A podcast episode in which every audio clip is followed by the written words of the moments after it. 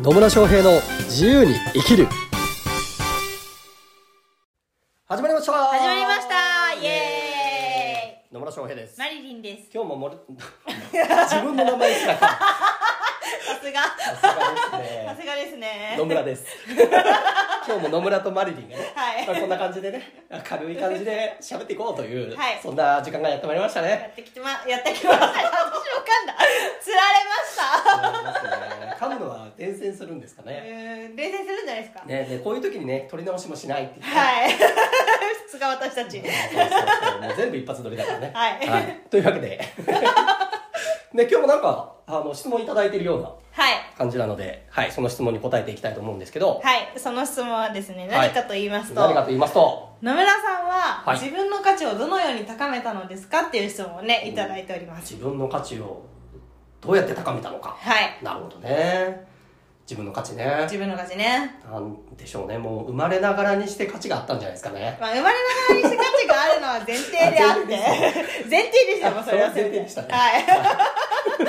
それはそうですね。その後ですね。その後ですね、はい。まあそうですね。価値を高める、えっていうとこですね。はい。まあ価値が高まる。価値って何なのかっていう話にもなってくるんですけど。そうですね。価値って何ですかね？人によって違うから。そうだねまあ私からしたら、うん。その野村さんから学ぶ価値って言ったら、うん。どうやって売り上げが上がるのかとか、うん。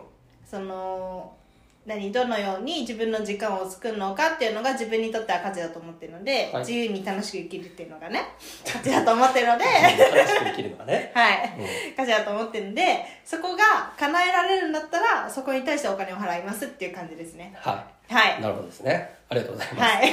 そうそう。だから価値って何なのかっていうと本当本当人それぞれなんですけどここ大事なのは何かっていうとじあの要は相手にとって価値があるかどうかっていう話うん。じゃないですか、そうですね。ね私は価値があるってずっと言ってた。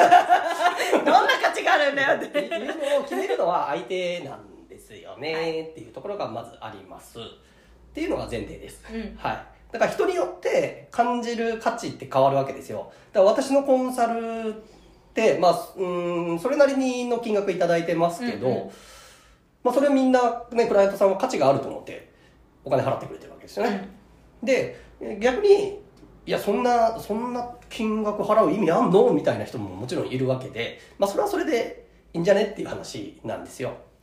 でなので価値っていうのが何なのかっていうのをまず押さえておいてもらいたいからこの話をしたんですけど、はい。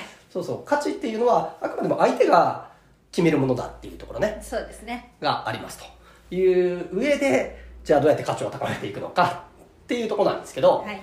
えーんとまあいろいろあるんですけど私の場合はまず学ぶっていうことをひたすらしてるっていうのも一つでしょうね。うん。うん。何かしら学んでますね。本当ですよもうね。こんなねなんか世間騒いでる中でハワイ行ったりとかね。ね。本当にね。ハワイまで学びに行くか普通みたいなね。うん ね14日間も隔離されて 学びに行くのかというところもあるんですけどまあそうやってこうやっぱり自分自身が成長、まあうん、学ぶっていうよりも成長するっていうところですかね。自分自身が成長することによってやっぱ価値提供できるものっていうのが変わってきてるわけなんですよね。例えばと起業した当初って私は、まあ、基本的にマーケティングのお話だったりとかセミナーのお作り方だったりとかセールスっていうのは、まあ、ずっと教えてきてはいました、うんうんうんがその後も、まあ、本当に世界の一流と呼ばれる人とかからいろいろなことを学んでいったおかげでそれのより本質に近いもの本質的なものを掴んだのでより再現性が高くなっていったりとかあとこう、まあしうん、と心理学系？うんうん。というか、まあ、そそういう人の心とかコミュニケーションとかっていうのを学んでいったおかげで、その、ま、単なるマーケティングとかっていうお話よりも対人コミュニケーションだったりとか、あとその人の、こう、悩みを解決できたりとか、うんと心理的なブロック外せるようになったりとかっていうところが鍛えられてきているので、それで、私がクライアントさんに対して提供できる、まあ、要は悩みを解決したりとか欲しいものを提供できるような幅が広がっていったっていうところがまずありますよね。はいなので、それで学ぶことによって成長する、しているのしていくっていうのはまず一つ大事だと思います。で、それとともに、うんと、じゃあ学んだ、学んでりゃいいのかっつうと、うんそうではないわけですよ。そうですねはい。学んだら、あとは何をしないといけないと思いますか？学んだらですね、はい。アウトプットですね。アウトプットですね、はい。そうなんです学んだことをねあの学んで終わりにしてたらあんまり意味がなくて。なんか私すごい本読んだみたいなのとかさセミナーいっぱい受けたみたいなんでもそれでもあの、うん、それだけじゃ本当の成長って言えるのかなっていうのがあって、うん。それを実際に使っていくっていうことですね、うんうん。実生活であったりとかあるいは自分のビジネスの中でしっかり使っていくことによって身についていくしそしてやっぱ実践に勝るものないんですよね。そうですね。なので私はこう学んだことはもうすぐ使いたくなっちゃう派なんで。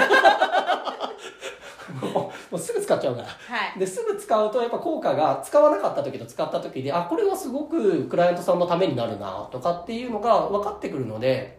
で、まあ、もちろんね自分にとって必要なものを、まあ、学んだもの全てを使わなきゃいけないっていうわけではないんですけど、うん。自分にとってあのい使いやすいものというかな効果が高いものっていうのを 実際使ってみてあこれ効果高いなと思ったらそれをこのカリキュラムというかねコンサルティングの中に標準的に組み込んでいったりっていうことをしてるわけですよ。でそうすると実際ややればやるほど上手くなるんです。しかも、そういうものって。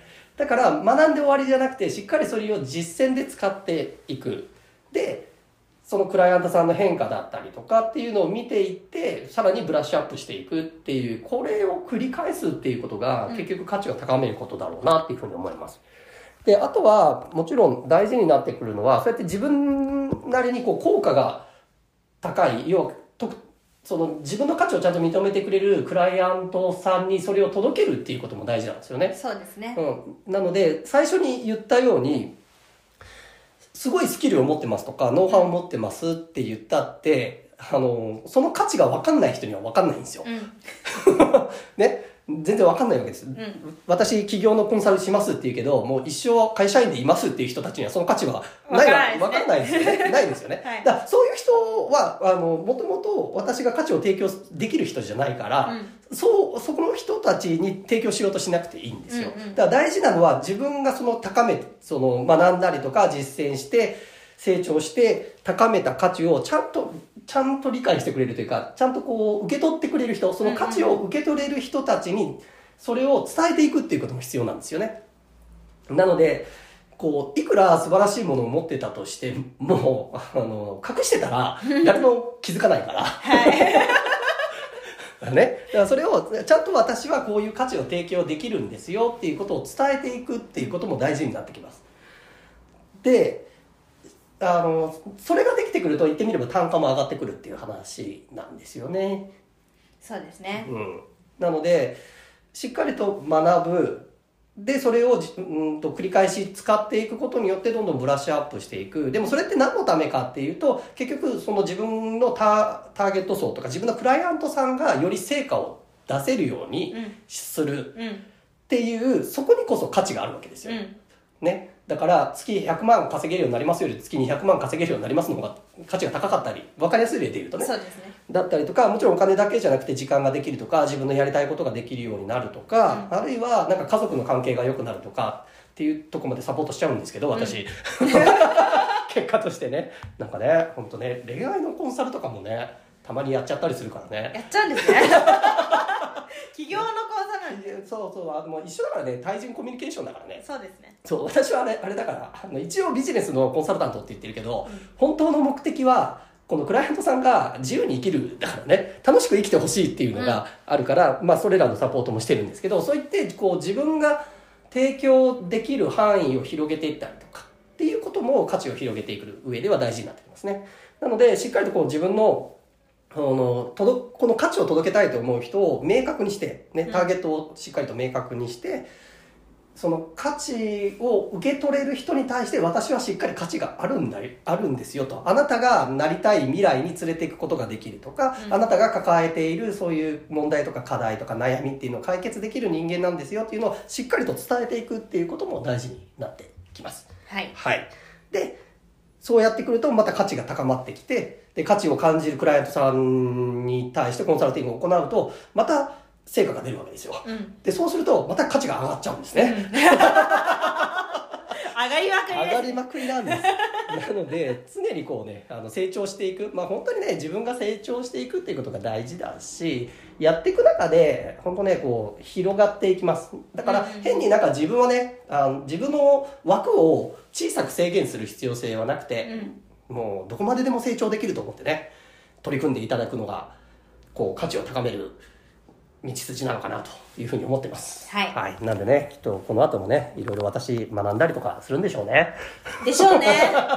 好きだからね。永遠に学んでそう。そうそう。まあでも人間はね常にこう変化成長するものなんですよ。そうですね。うん、なので、まあ、それもね、なんか、私の場合は本当、それが楽しいからやってるので、ね、ぜひこう、楽しみながらね、あ自分成長したな、みたいなのでね、楽しみながら、もう成長したからやっぱ価値高まってるよねって、で、実際クライアントに提供してみたら、あ実際に今までよりも成果が出るようになってるってなったら、あ価値が高まったなって。自分でも認識できるし、うん。で、そうすると、あ自分の価値を自分も納得していればそれを伝えやすくなっていくんでね。そうやってどんどん価値を高めていっていただければなというふうに思います。はい。はいというわけでね質問いただきありがとうございます。ありがとうございます。ね、また疑問や質問コメントなどありましたらですねポッドキャストのエピソードメモだったかな、っていうところをクリックすると あの問い合わせフォームあるんでねそこから質問とかしていただければと思います。はい、では今日も最後までお聞きいただきありがとうございます。ありがとうございます。ではまた次回お会いしましょう。さよなら